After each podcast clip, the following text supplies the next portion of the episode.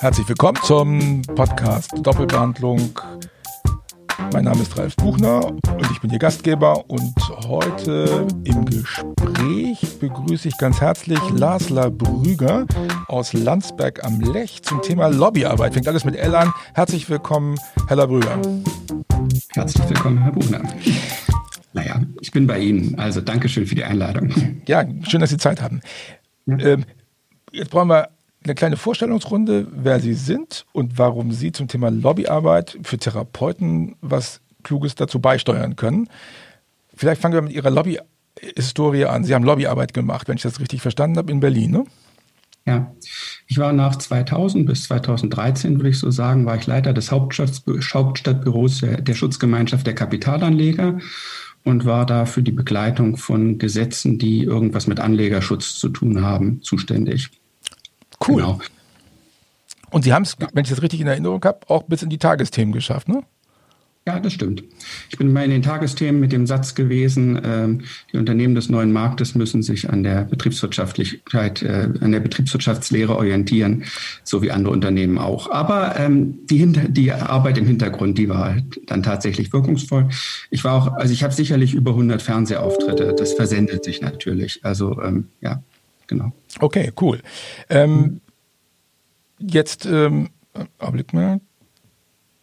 Jetzt die große, die große Preisfrage, was wissen Sie über Heilmittelerbringer und warum haben Sie eine Affinität zu, zum Thema Heilmittel? Ja, äh, zu Heilmitteln, da habe ich die große Chance gehabt, in diese herrliche Welt hineinzuschauen, weil meine Frau Heilmittelerbringerin ist, nämlich Logopädin.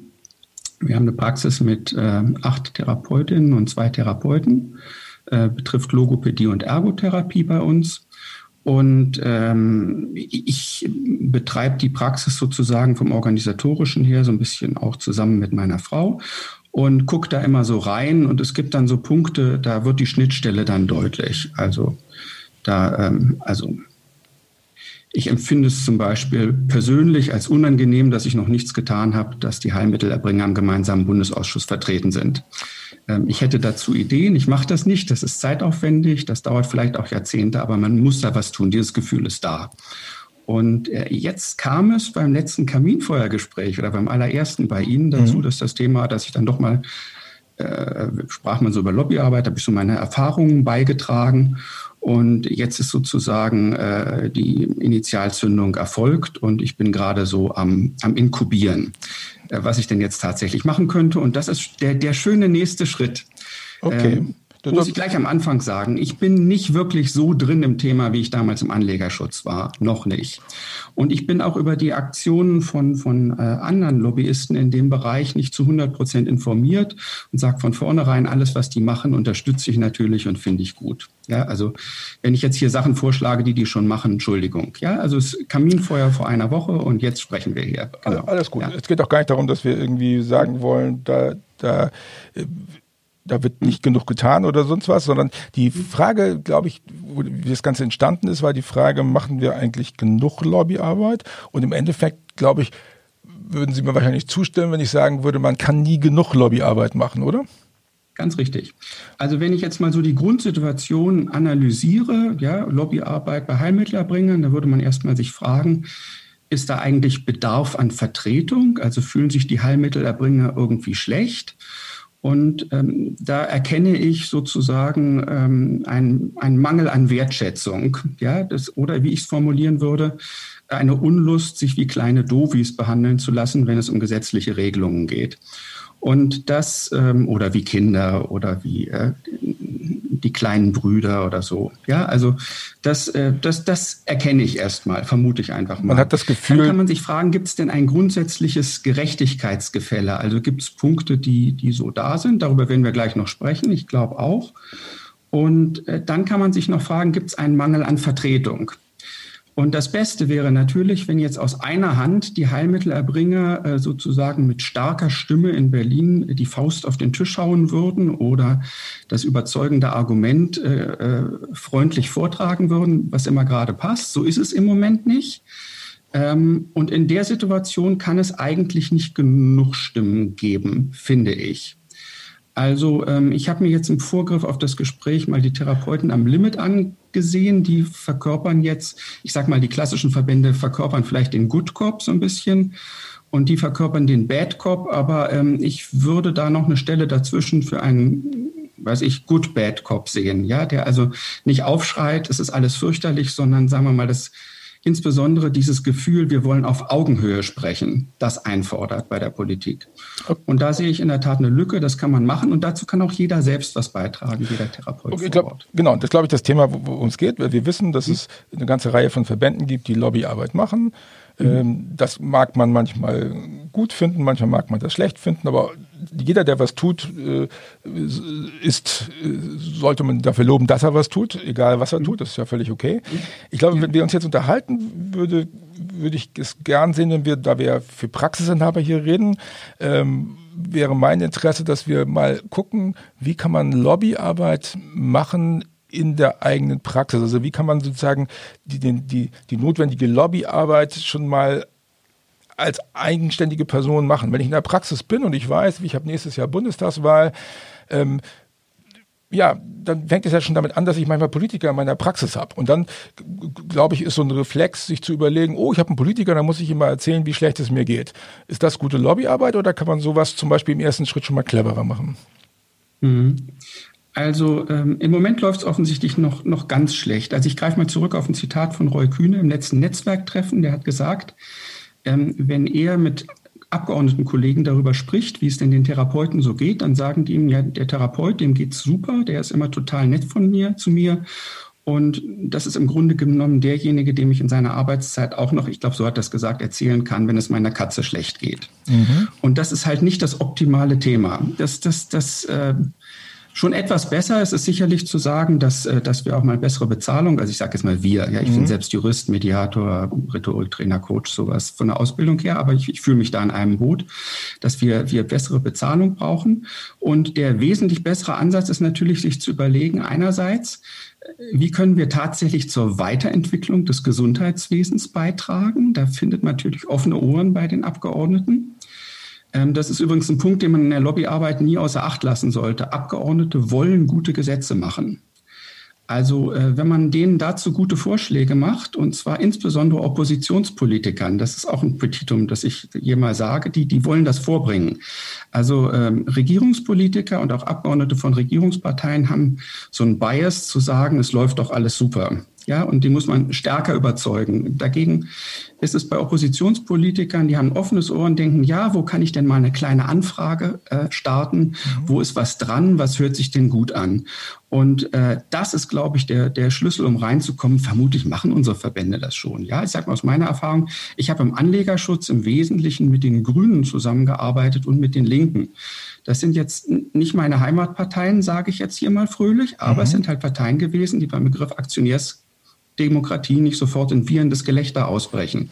Und das, das ist einfach, und so, so findet man bei den Oppositionsparteien, die sind auch ganz, ganz wichtig, wenn es darum geht, wer dann in entsprechende Anhörungen eingeladen wird. Da kommen wir, kommen wir ja. äh, gleich auch nochmal dazu. Vielleicht will man ja seine Ziele auch hochstecken und da als weitere Stimme mit den vorhandenen Verbänden da sogar mal seine Äußerungen äh, im, im deutschen Bundestag tun. Eine schöne Sache. Da gibt es dann auch ein Verfahren, da kann man gleich wieder drauf, drüber sprechen. Aber generell gute Argumente werden gern gehört und auch gerne aufgenommen. Davon sollte man erstmal ausgehen. Das heißt, wenn ich jetzt in meiner Praxis einen, Abgeordneten, also ich meine, ich habe, weiß nicht, den Bürgermeister, ich habe äh, mhm. Kreistagsvertreter, ich habe Leute aus dem Gesundheitsausschuss der, der Region, ich habe mhm. vielleicht einen Landtagsabgeordneten, ich habe einen Bundestagsabgeordneten. Äh, ähm, dann, dann wäre es ja schon wichtig, dass ich mir überlege, hm, wie kommuniziere ich eigentlich mit dem und was sage ich dem? Und äh, was, was muss ich machen? Was muss ich jetzt tun? Wo kriege ich Informationen her, was ich da, was ich da machen kann, wenn ich mit solchen Leuten rede? Was ist die richtige Strategie? Also äh, ganz generell ähm, würde ich mal davon ausgehen, dass ich da sozusagen, wenn ich diese Idee habe, schon mal an vorderster Front stehe, weil, äh, weil mein Verband das vermutlich nicht leisten kann, mit dem zu sprechen. Mhm. Ja, also die grundsätzliche Anfrage, dem zu sagen, ich bin hier in Ihrem Wahlkreis ein Heilmittelerbringer und würde Ihnen gern mal unsere Situation schildern, wird bei dem vermutlich auf offene Ohren stoßen. Ja, ähm, ähm, die Therapeuten am Limit haben dazu tatsächlich auch so ein, ähm, so ein ähm, äh, so, so ein Einstiegsinformationen, mhm. ja, also ähm, aber natürlich ähm, also Logo Deutschland ist gar nicht so sehr daran interessiert, gestanzte Formulierungen zu finden, sondern ich sage dem einfach mal, woran es bei mir in der, in der Praxis klemmt. Und das allein schon ist, ist ein wunderbarer Beitrag. Und ähm, wenn ich dann zusätzlich mich noch ein bisschen umhöre, was im Moment so die Themen sind, weiß ich, Evaluierung von Modellstudiengängen und so. Das, das kann der dann auch mal gehört haben. Also für die erste Kontaktaufnahme ist es äh, es ist ganz wichtig, sich da als kompetenter Gesprächspartner einfach mal zu empfehlen, um dann möglicherweise, wenn es tatsächlich, ähm, wenn es tatsächlich äh, zum Schwur kommt, und wir müssen ja davon ausgehen, also äh, wie gesagt, ich, ich bin noch nicht richtig drin im Thema, aber wer jetzt nicht hört, dass in den nächsten ein, zwei Jahren möglicherweise ganz, ganz äh, fundamentale Regelungen auf die Heilmittelerbringer zukommen könnten, ja, dann ist im Grunde genommen jetzt die Zeit, diese Kontakte aufzubauen. Ja, ja. aber wenn ich jetzt also da bin und ich habe, also wenn ich mich, ich stelle mir das einfach mal vor, ich bin der Therapeut, ich habe jetzt einen Abgeordneten, dann würde ich ja auf die Idee kommen zu sagen, sag mal, wie lange hast du eigentlich auf den Termin hier warten müssen, den du gekriegt hast? Man dann sagt, ja, das war schwierig, ich habe drei Wochen gewartet, dann könnte man mhm. auch sagen, ja, das ist unser Problem. Wir mhm. würden dir ja gerne einen früheren Termin geben und medizinisch wäre es auch hochgradig sinnvoll, wenn du früher einen Termin kriegst. Aber mhm. das Fach, der Fachkräftemangel, den wir akut haben, der verhindert, dass wir Patienten schneller behandeln können. Und du hast noch besonders schnell einen Termin bekommen, weil du da flexibel warst oder was auch immer. Aber wir haben ganz viele Patienten, die wir gar nicht versorgt kriegen. Und da würden wir uns wünschen, dass ihr in der Politik die richtigen die richtigen Rahmen vorgebt, damit wir diesen Fachkräftemangel beheben können. Wäre das sozusagen eine akzeptable Form der, der Gesprächsführung mit so einem Abgeordneten aus der konkreten Situation, die er selbst erlebt? Mhm. Ähm, also äh, selbstverständlich. Ähm, das ist das eine, also diese an, an, möglichst viele Abgeordnete rantreten. Das andere ist, ähm, dass ich jedenfalls nicht erlebe, dass wir als, als Interessenvertreter, ich weiß nicht, vielleicht kriege ich es auch nicht mit, aber ähm, man muss zum einen ständig mit den Leuten reden und ja. zum anderen braucht man ab und zu die Zuspitzung. Und die Zuspitzung zum Beispiel, die ich im Moment sehe, ist, dass der Therapeutenmangel gerade im Bereich der Ergotherapie sich argumentativ und auch tatsächlich, das ist nicht nur, nur, nur ein zynisches also, oder, oder herbeigeholtes Argument, sicherlich sehr negativ auswirken wird, wenn diese dritte Welle von Corona auf uns zurollt und wir diese, diese Massen von psychischen Problemen haben. Ähm, weil äh, Ergotherapeuten hier ja häufig sozusagen als, als als Parkplatz für Patienten, die noch keine, ähm, ähm, keine ähm, wirkliche psychotherapeutische Behandlung kriegen oder auch als Ergänzung sehr, sehr wichtig sind. Und wenn wir jetzt bereits Mangel haben, dann wird dieser Mangel sich potenzieren. Und in der Situation, das wäre jetzt die Verknüpfung, ja, die man dann so als Argument machen könnte, äh, angehenden Ergotherapeuten zu sagen, die Akademisierung, da gucken wir mal 2026, was daraus wird, ist halt ein Schritt in die falsche Richtung. Da müsste man eine Kampagne draus hochziehen, dass ähm, könnte man es dann tatsächlich bringen. Ist alles jetzt so ein bisschen Brainstorming, ja, aber ja, könnte man Herrn Spahn sagen, äh, Herr Spahn fährt sehenden Auges in einen Therapienotstand, der durch Corona ausgelöst wird, hinein. Und das ist ein Argument, das würden Oppositionspolitiker typischerweise gerne bringen. Also man muss sich da, man darf sich da nicht verführen lassen von der Logik der Argumentation und reines Storytelling. Das muss immer auch noch sinnvoll sein und vertretbar. Aber, aber da würde ich an der Stelle noch mitgehen. Ja, und, und sowas müsste man dann vielleicht auch in Koordination mit, mit Verbänden, ja, also in den eigenen Verbänden sich mehr einzubringen, ist natürlich für jeden Therapieinhaber auch ganz dringend notwendig, dass die merken, ja, unsere Mitglieder wollen. Ja, das ist auch ein Transmissionsriemen. Ähm, Problem ist, wir haben nur ungefähr 30 Prozent der Therapeuten, die überhaupt in Verbänden organisiert sind. Ja, Deswegen müssen wir sozusagen auch gucken, wie können wir Lobbyarbeiten machen, auch wenn wir nicht in einem Verband sind. Und ich habe neulich in dem Gespräch auch gehört, dass Leute gesagt haben, ich würde ja gerne was machen, aber wenn ich in meinem Verband was machen will, dann sagen die, nee, nee, lass mal stecken, das machen wir schon. Also das mhm. ist, äh, ich, ich würde gerne, dass wir, dass wir sozusagen überlegen, wie können wir Lobbyarbeit machen, losgelöst davon, ob es Strukturen gibt oder nicht, sondern wie müssen wir, wie muss mein Mindset sein, damit ich Teil der Lobbyarbeit der ganzen Branche bin? Das wäre die eigentlich spannende Frage. Weil einer alleine wird nicht einen GBA-Sitz hinkriegen, einer alleine wird die Akademisierung nicht vorantreiben. Aber mhm. wenn ich mir jetzt vorstelle, wie viele Abgeordnete haben wir? 700? Sowas. Ja, also es wollen ja über 700 werden, wohl okay. auch nach der also, Verkleinerung. Ja. ja. gut, aber nehmen wir mal, wir sind 700 und wir wollen, mhm. dass jeder Abgeordnete zehnmal von irgendeinem Therapeuten mit dem Thema Fachkräftemangel und fehlende Akademisierung behagt wird. Dann müssten wir relativ wenig, dann müssten wir 7000 Therapeuten aktivieren können, äh, die ja. sozusagen Kontakt aufnehmen zu ihrem Abgeordneten und sagen, Alter, du musst was tun mhm. um es mal ganz platt zu formulieren. Und das wäre ja äh, etwas, was jeder Einzelne tun kann. Wenn jeder Therapeut in seiner, an seinen Abgeordneten schreibt, dann müssten wir ja relativ viele Argumente dahin kriegen. Dann müsste mhm. es doch eigentlich nur eine Plattform geben, bei der ich abschreiben kann, was sind die zentralen Argumente und dann mhm. schiebe ich das rüber. Das wäre eine praktische Lobbyarbeit mit den Füßen, so wie die das Therapeuten am Limit ja auch gemacht haben, die Kreideaktionen gemacht haben oder sowas. Ja. Also, äh, Herr Buchner, wenn es jetzt zum Beispiel mich richtig packen würde, mhm. ja, dann, ähm, dann würde ich so eine Plattform zur Verfügung stellen, auf der man auch sieht, welcher Abgeordnete bereits wann wie angesprochen wurde, mit entsprechenden äh, Protokollen. Mhm. Ja, also wenn es sowas gibt, schon, Entschuldigung, mhm. ja, naheliegende Idee. Ähm, ich würde da so eine Art ähm, Lawineneffekt lostreten. Ich weiß nicht, kennen Sie, kennen Sie die Telefonlawine aus den drei Fragezeichen? Ich habe Kinder, ich höre sowas jetzt wieder. Äh, nein. Also, wenn man irgendwas, irgendwas in der Stadt sucht, dann ruft man einen Freund an und bittet den drei Freunde anzurufen, die auch danach suchen sollen und die sollen wieder drei Freunde anrufen. Ähm, ich würde mal bei den, bei den Gesundheitspolitikern an, anfangen und die bitten, äh, weitere Abgeordnete zu nennen, die sich für diese Fragen interessieren könnten. Und dann würde man erstmal versuchen, in deren Wahlkreisen äh, Praxen zu finden, die das dann auch machen. Ja, so dass man das nicht nur so, so als Appell oder als einer von den hunderttausenden Appellen, die man so täglich hört, hat, sondern tatsächlich als koordiniertes Vorgehen. Und in der Tat, ähm, das macht ja Spaß, darüber nachzudenken. Nicht wahr? Also ja. äh, das wäre ja auch. Gründen, wenn ich jetzt sowas gründen würde, dann würde ich das nennen Heilen auf Augenhöhe, Heilmittelerbringer im Gespräch mit Politikerinnen, Ärzteverbänden und Krankenkassen. Aber, okay. Dann hätte man dieses, äh, dieses, äh, diese Positionierung, ja. ja.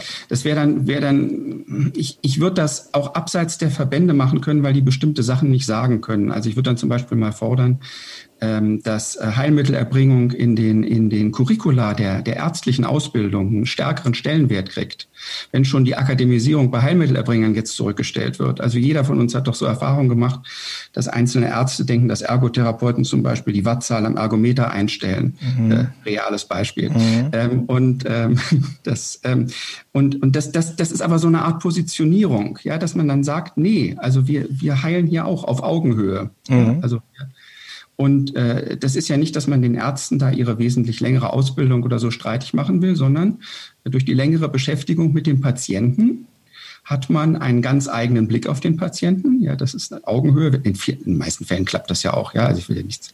Also mit den Ärzten vor Ort hier arbeiten wir wunderbar zusammen. Ja, aber aber wenn es auf die Ärzteverbandsebene geht, dann ist es halt schwierig. Ja, ja also dann ähm, äh, okay, also, jetzt, jetzt mal, mal, mal nochmal einen, einen Schritt zurück. Also grundsätzlich würde es hilfreich sein, wenn man zentrale Argumente hat für die Bundestagswahl zum Beispiel, wo man als mhm. Therapeut sagen kann, das Argument Akademisierung interessiert mich, das Argument Fachkräftemangel äh, interessiert mich, das Thema Honorare oder was auch immer.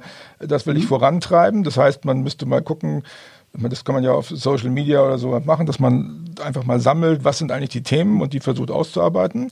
Und dann würde man sich als, als, als Therapeut wahrscheinlich ein oder zwei zentrale Argumente nehmen und würde sagen, okay, ich versuche mal meinen Abgeordneten mit diesem Thema, die, die, die Thema nahezubringen. Könnte ich noch, ja. kann man die auch einladen und sagen, guck dir das mal bei uns an, sprich mal mit meinen Mitarbeitern. Ist das auch eine akzeptable Vorgehensweise? Ja, ja, natürlich. Also, ähm, also kommen die dann auch?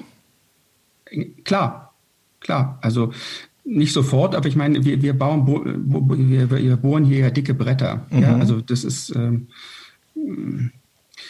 man, man, kann die, man kann die auch einmal im Jahr updaten. Ja, also wie sind denn, die haben sich die gesetzlichen äh, Rahmenbedingungen verändert. Ja, und, mhm. und so kann man tatsächlich das Wissen im ganzen Bundestag äh, ganz, ganz deutlich anheben. Ja, und, und also das Ziel der Lobbyarbeit ist, wenn ich es mal jetzt mal für Laien zusammenfasse, dann demnach, wenn ich Sie richtig verstanden habe, dann sagen Sie, es geht darum, dass wir möglichst viele Abgeordnete mit möglichst vielen Informationen, also mit möglichst konkreten Informationen über die Situation der Heilmittelerbringer äh, informieren, damit die einfach auf einen anderen Wissensstand kommen. Richtig?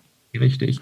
Ähm, der andere Punkt, da möchte ich einfach mal unter die, unter, an, die, an die wirklich engagierten Praxisinhaber, die da vorangehen wollen, äh, mal den Weg aufzeigen, wie man wie man es da bis in eine entsprechende Anhörung schaffen könnte. Okay. Also die Idee wäre sich, ähm, äh, dieses, dieses Gesundheitsversorgungsweiterentwicklungsgesetz ist im Moment auf Ebene des Referentenentwurfs. Da wird es irgendwann eine Anhebung, Anhörung im Bundesgesundheitsministerium geben. Ich weiß nicht, hoffentlich war die nicht schon. Ja, mhm. also ich bin, bin im Moment nicht auf der mhm. Schiene, aber da schreibt man vorher an die dort eingeladenen Verbände und an den entsprechenden Referenten eine eigene Stellungnahme und versucht, die interessant zu machen. Mhm. Ja, also so, dass das in der Tat Argumente sind, die im Idealfall noch nicht gesehen wurden oder nicht genug gesehen wurden. Und, oder nicht so ähm, Das ist erstmal einfach so in den Wald reingeschrieben, aber typischerweise, insbesondere wenn das für, äh, für einzelne Abgeordnete interessant ist, kriegt man da Feedback und wird im Idealfall als äh, bei der nächsten Anhörung auch mal eingeladen. Da sind immer wieder auch Einzelpersonen, die dort sprechen. Mhm. Das sind natürlich Leute, die müssen irgendeinen Abgeordneten oder eine Fraktion überzeugt haben, einen Teilnehmer, äh, dass es sinnvoll ist, deren Meinung zu hören. Mhm. Und wenn das dann passiert, dass man zu so einer Anhörung eingeladen wird, darf man nicht den Anfängerfehler machen, einfach hinzugehen, sondern dann muss man haarklein sich mit den Abgeordneten, ähm, deren Vertrauen man da gewonnen hat, absprechen, welche Fragen man denn da kriegt, weil man nämlich sonst einfach nicht vorkommt. Ja, dann, dann sitzt man da würdevoll, hat mit niemandem Fragen abgesprochen und geht wieder. Das sind dann nur Reisekosten gewesen. Mhm. Und ähm, das in der Tat ist, ist ein Idealfall und das, das gibt's aber immer wieder. Ja, also äh, das, das ähm, wäre der Weg, den ich zum Beispiel versuchen würde zu gehen, wenn es mich jetzt packen würde. Ja, mhm. also ich, ich bin auch im Corona-Tubel und ja. ja. um, um, da tatsächlich mal voranzuschreiten. Ja, und ähm, ja, ansonsten, ähm, ja, genau. Okay, aber das, auch da wäre ja die Vorarbeit durch alle anderen Therapeuten, dass nämlich die Abgeordneten, die da im Ausschuss sitzen und eine Anhörung veranstalten, dass sie sozusagen schon Vorinformationen haben, damit sie das auch richtig einordnen können, was da einer sagt. Mhm. Das wäre ja wichtig. Das heißt, im Prinzip ist jeder Kontakt zu einem Abgeordneten Lobbyarbeit. Kann man das so sagen? Ähm, ganz richtig. Ja, also ähm, wo, wo sie halt auch über ihre berufliche Situation sprechen. Ja, also ich würde gar nicht mal gar nicht mal so gestanzt vorgehen, weil natürlich ähm, Abgeordnete wollen authentische Informationen haben. Also sprechen Sie über das, was Ihnen wirklich auf den Nägeln brennt. Wenn Sie natürlich über das tatsächliche Geschehen im gesetzgeberischen Verfahren nicht informiert sind, können Sie darüber auch nicht authentisch sprechen. Deswegen, das sollten Sie sich vorher schon angucken. Aber ähm, da ist es gar nicht mal so wichtig, dass das einheitlich ist, sondern dass er merkt, ah, hier habe ich jetzt wirklich einen Zugang zur Realität, die ich als Abgeordneter, für die ich als Abgeordneter auch verantwortlich bin. Ja, und das, ähm, ja. Genau. Und jetzt können wir mal zu den Themen da gehen. Wenn wir mhm. sagen Realität, ist die, ist das wichtig für den Abgeordneten zu wissen, dass ich genug oder nicht genug Geld verdiene? Oder ist es wichtig, das, oder ist die Patientenversorgung das Thema? Also wie, wie direkt darf ich sagen, was ich will? Darf ich sagen, ey, ich will mehr Geld verdienen, weil ich finde, ich werde zu schlecht bezahlt? Oder muss ich über den Umweg gehen zu sagen, hey, ich kriege nicht genug Nachwuchs, weil wir nicht genug Gehälter zahlen können und damit ist die Versorgung der Patienten gefährdet? Was ist das, was ist das richtigere Argument oder das bessere? Ja, das ist also natürlich äh, nicht genug Geld zu haben, ein Gefühl, das weit verbreitet ist und das der Abgeordnete auch häufig hört. Man kann das schon sagen, aber das kann es nicht. Also da würde ich schon den Weg gehen, ähm, äh, sich Gedanken zu machen, dass Heilmittelerbringung ja eine besonders kostengünstige Methode ist, Heilung zu erreichen. Mhm. Ja, und das äh, und auf über den über den Weg würde ich gehen. Also Patientenversorgung. Ja, und, und natürlich über über den Aspekt Unterversorgung. Mhm. Ja, also ich kriege im Moment einfach nicht genug Therapeuten. Ja, also wenn sich irgendein Ergotherapeut oder eine Ergotherapeutin da draußen mal das schöne Landsberg am Lech in einer ja. Praxis ansehen möchte, Entschuldigung. Ja, ja, ist okay, alles klar. Haben wir verstanden. Das ist ja kein Problem. Also, okay, also das heißt, wir müssen sozusagen für den Abgeordneten auch äh, deutlich machen, was es bedeutet, wenn wir nicht genug Gehalt zahlen können. Und wir müssen auch deutlich machen, was es bedeutet, wenn man einen Modellstudien, Evaluation eines Modellstudiengangs auf, äh, oder der Akademisierung auf 17 Jahre ausdehnt, weil mhm. dann nimmt man den Leuten die Perspektive und das heißt, man frustriert junge Berufsleute, die gehen dann weg in andere Berufe, in, in, in andere Branchen und verlassen äh, den Bereich, in dem wir sie eigentlich dringend brauchen. Jetzt können wir, können wir gucken, wir hatten vorhin das Thema Augenhöhe, jetzt haben wir diese GBA-Frage. Ähm, mhm. Therapeuten sind nicht im GBA vertreten. Das, der GBA ist die Selbst, also für die, die es nicht so genau wissen, der GBA ist die Selbstverwaltung der gesetzlichen Krankenversicherung und diese Selbstverwaltung, wie sie heißt, die schließt alle nicht ärztlichen und nicht durch Krankenhäuser äh, vertretenen Organisationen aus der Vertretung im GBA aus. Interessant ist es, dass der Ausschluss sogar noch viel stärker ist, als wir das alle wahrnehmen. Pharmaindustrie kann nämlich Anträge stellen auf äh, Bewertung von neuen Verfahren.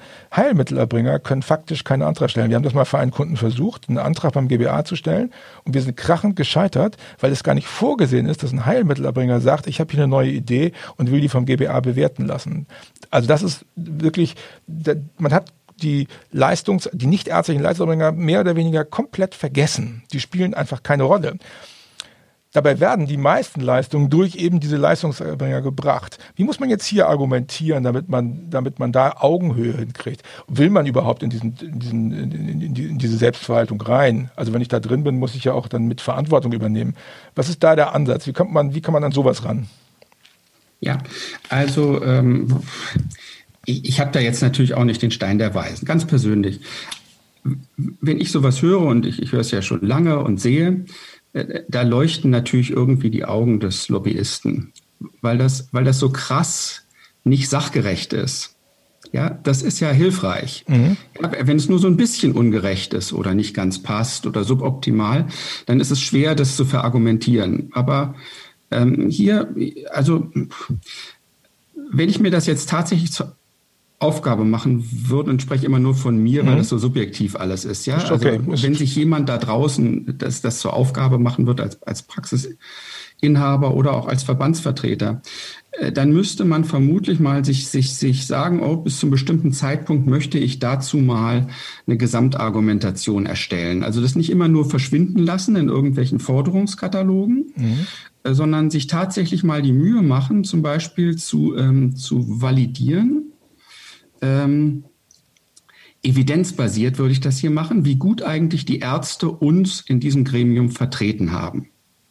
Also hat es geklappt. Mhm, okay. Ja, und mhm. das, ähm, das ist zwar eine Selbstverständlichkeit für einen Betroffenen, aber für einen Politiker durchaus nicht. Also, mhm. dass, ähm, dass die Ärzte diesen Vertretungsauftrag unter uns verständlicherweise, die denken da natürlich auch an, haben genug eigene Themen da, ja, mhm. gar nicht wahrnehmen. Das muss man erstmal fett herausarbeiten. Okay. Ja. Ähm, und äh, evidenzbasiert finde ich, das ist meine Art von Humor, das finde ich schön. Ja, mhm. also es ist nicht evidenzbasiert, dass Ärzte tatsächlich Heilmittelerbringer in Gremien vertreten können. Also im Gegenteil, ich wollte sagen, ist null. Ja, also es gibt Evidenz, da, es gibt Evidenz dafür, dass das nicht funktioniert. Ich viel mehr wissen, um sowas zu sagen. Das ist jetzt eine Tendenzaussage, klar. Gut. So und ähm, und das müsste man dann mal ähm, tatsächlich mit einem größeren Aufwand an alle Abgeordneten schreiben. Okay. Ja? Äh, man, man, ja. Das kann jetzt nicht jeder einzeln machen, das versendet sich. Okay. Ja, das müsste in der Tat eine konzertierte Aktion sämtlicher Verbände sein. Aber okay, aber halt, halt okay, jetzt sagen die Verbände, äh, dazu haben wir weder die Möglichkeiten und ihr seid auch nicht genug Mitglieder.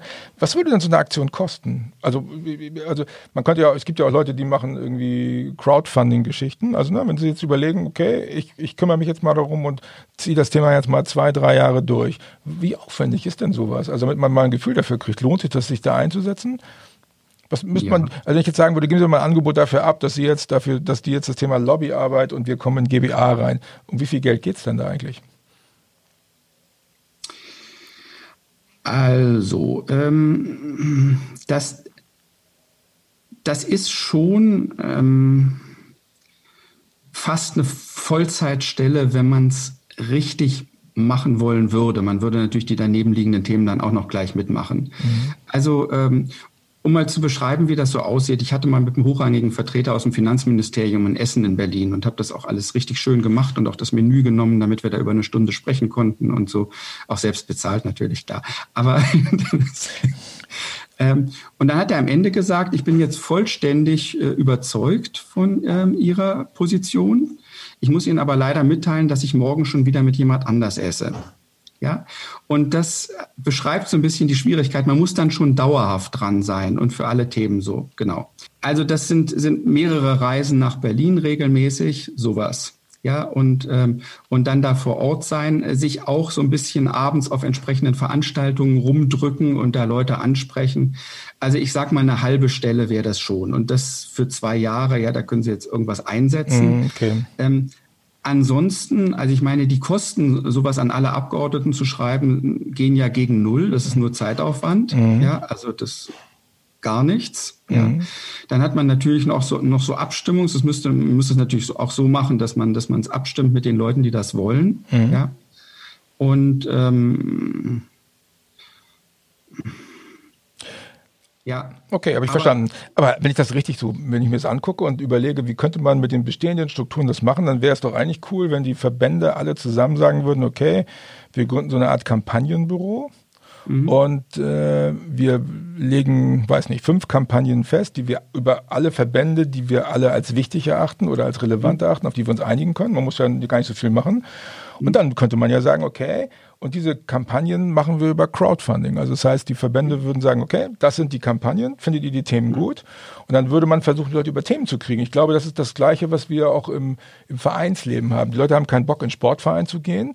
Aber wenn es darum geht, äh, Kitesurfen zu promoten, dann gibt es plötzlich Leute, die dafür Interesse haben. Und so könnte ich mir das doch auch vorstellen. Das heißt, wir würden, man müsste sich eigentlich hinsetzen und die Verbände, wenn sie, wenn die Verbände jetzt, machen wir Verbandsberatung, also wenn die Verbände wollen, dass Leute außerhalb der Verbände sich engagieren, dann müssten mhm. die die Kampagnen so knackig formulieren und sagen, das wollen wir über mehrere Verbände alles erreichen. Und daran kann man mhm. sich beteiligen, ohne dass man deswegen im Verband sein muss. Also dass man, mhm. dass man sozusagen das parallel machen muss. Das wäre doch eigentlich eine sinnvolle Vorgehensweise, oder? Ja, extrem sinnvoll. Also das ist, ich, ich, ich, ich schreie hier nicht Hurra, weil ich mir solche Sachen gerade selbst überlege. Mhm. Ja, das ist äh, einfach, nein, natürlich, das, das geht nicht ehrenamtlich, mhm. ja, so eine Art von Tätigkeit. Äh, ganz ausgeschlossen. Und äh, gleichzeitig ist es aber angesichts der Vielzahl von Therapeuten auch nicht so teuer, dass man das nicht leicht machen könnte. Ja, Stimmt, also ja. Ähm, ja. Genau. Also wenn jede Praxis äh, glaube, einmal im Jahr. Ich glaube, hinter, hinter, einer Kampagne, wir versuchen jetzt mal diese Ungerechtigkeit im gemeinsamen Bundesausschuss zu beenden, würde man auch viele Therapeuten schnell versammeln können. Ja, also das ist ähm, genau. Also um, also, das, um es mal zu konkretisieren, wenn 10.000 mhm. Praxen das wichtig finden, im GBA vertreten zu sein und sie sind einmal mhm. bereit dafür 10 Euro zu zahlen, das sind 100.000 Euro.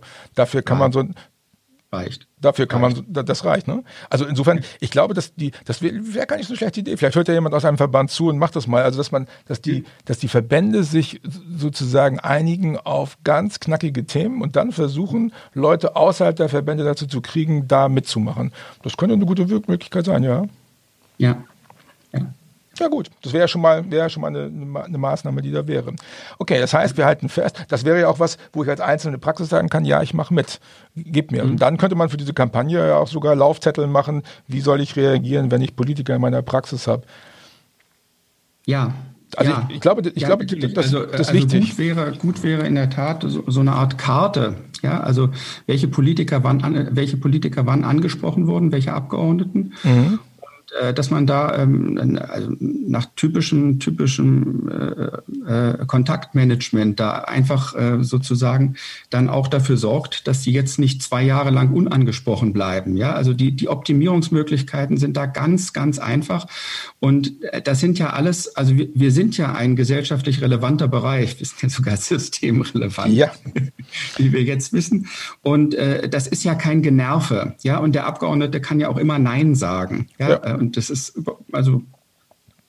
Ja. Okay, okay, gut. Also wir stellen fest, man muss sich darüber klar werden, was man eigentlich will. Das mhm. wird man sich am besten, wenn man mit mehreren Leuten darüber spricht. Bestehende mhm. Verbände machen Lobbyarbeit und geben auch sicherlich den Raum, das zu tun.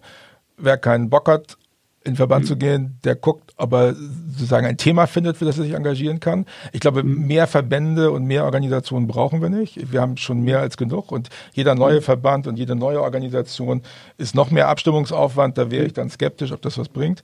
Ähm, aber dieses sich auf Themen zu konzentrieren, zu sagen, hey, wir wir ziehen hier mal so Sachen durch und ich kann mich dann ohne dass ich mich engagieren muss, ohne dass ich in einen Verband reingehen muss, mich engagieren für ein Thema. Das könnte ja eine Lösung sein, um Lobbyarbeit für jeden Einzelnen, der in der Praxis arbeitet, zu ermöglichen. Mhm. Ja, ja. Ähm, Gut. Äh, Tja, ja, also als, als, Zielformulierung wäre auch schon, mal okay, ist ein Bild, was man machen kann. Also man muss nicht kapitulieren und sagen, ach, wir Heilmittelbringer kriegen das nie hin, sondern wir müssen einfach vielleicht mal andere Wege gehen, andere Denkmuster aufnehmen. Ne? Ja, ja. Okay, wenn man sowas machen würde, wäre das, würde man das merken an der Gesetzgebung? Würde man was bewegen können oder ist das nur viel Action für nichts? Mhm. Das kann man vorher nicht so, nicht so wissen. Ja, mhm. also das ist, ähm, also jetzt, wenn ich jetzt von, vom Anlegerschutz ausgehe, da hat man natürlich, also, ähm, also ich war da einer in Berlin mhm.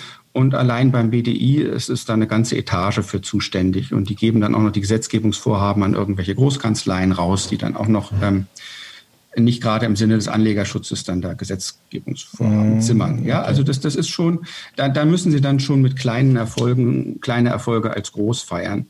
Aber ähm, also. Äh, äh, Was ist die Alternative? Die Alternative mhm. ist nichts zu machen und sich darüber zu ärgern, dass nichts passiert, das bringt find, gar nichts. Ich finde, die Situation ist in dem Bereich eigentlich günstiger, weil, ähm, weil gute Regelungen in dem Bereich einfach sehr viel spürbarer auch für die Bevölkerung sind oder, oder besser zu plausibilisieren sind als in dem recht entlegenen Gebiet dann doch des Anlegerschutzes.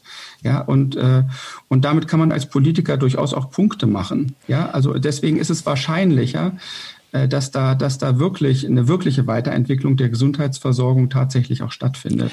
Ja, und, und, und was auch gut ist, Herr Spahn ist ja kein Apparatschik. Ja, also wie immer man ihn einordnen möchte, aber ich glaube schon, dass er sich sowas anhört und auch ernsthaft durchdenkt. Und ähm, Klar wird das schon vorgetragen. Man muss es so ein bisschen in einer aufmerksamkeitsheischenderen Form, kampagnenmäßiger, ähm, ähm, vielleicht auch nach diesem Aufschrei, wir, wir, es, die Zustände sind unerträglich, halt so einen ständigen Input von Weiterentwicklungsvorschlägen. Das, das, ähm, aber äh, natürlich ändert sich die Situation völlig, wenn, wenn im Bundestag viele, viele Abgeordnete sich dieser Probleme bewusst sind. Auch für Herrn Spahn kriegt er mit. Gut, ja. und diese ganzen Leute, die im Bundestag, im Bundestag sitzen, die werden irgendwo in Deutschland von irgendeinem Therapeuten behandelt und man kann nur hoffen, dass der jeweilige Therapeut dann jetzt zuhört und das nächste Mal, wenn er den Abgeordneten trifft, ihm klar macht, dass dieser Abgeordnete was tun kann und dass er tolle Informationen kriegen kann. Und deswegen macht es Sinn, mit den Leuten zu sprechen. Okay, dann haben wir jetzt eine halbe Stunde, wir haben über eine halbe Stunde schon rum. Herr Labrüger, vielen Dank für das Gespräch. Vielleicht hat der eine oder andere ja ein paar Ideen gewonnen. Und mhm. ähm, ich bin ganz sicher, dass wir nicht das letzte Mal darüber gesprochen haben. Herzliche Grüße nach Landsberg am Lech und ähm, bis irgendwann mal. Tschüss. Besten Dank. Wiederhören.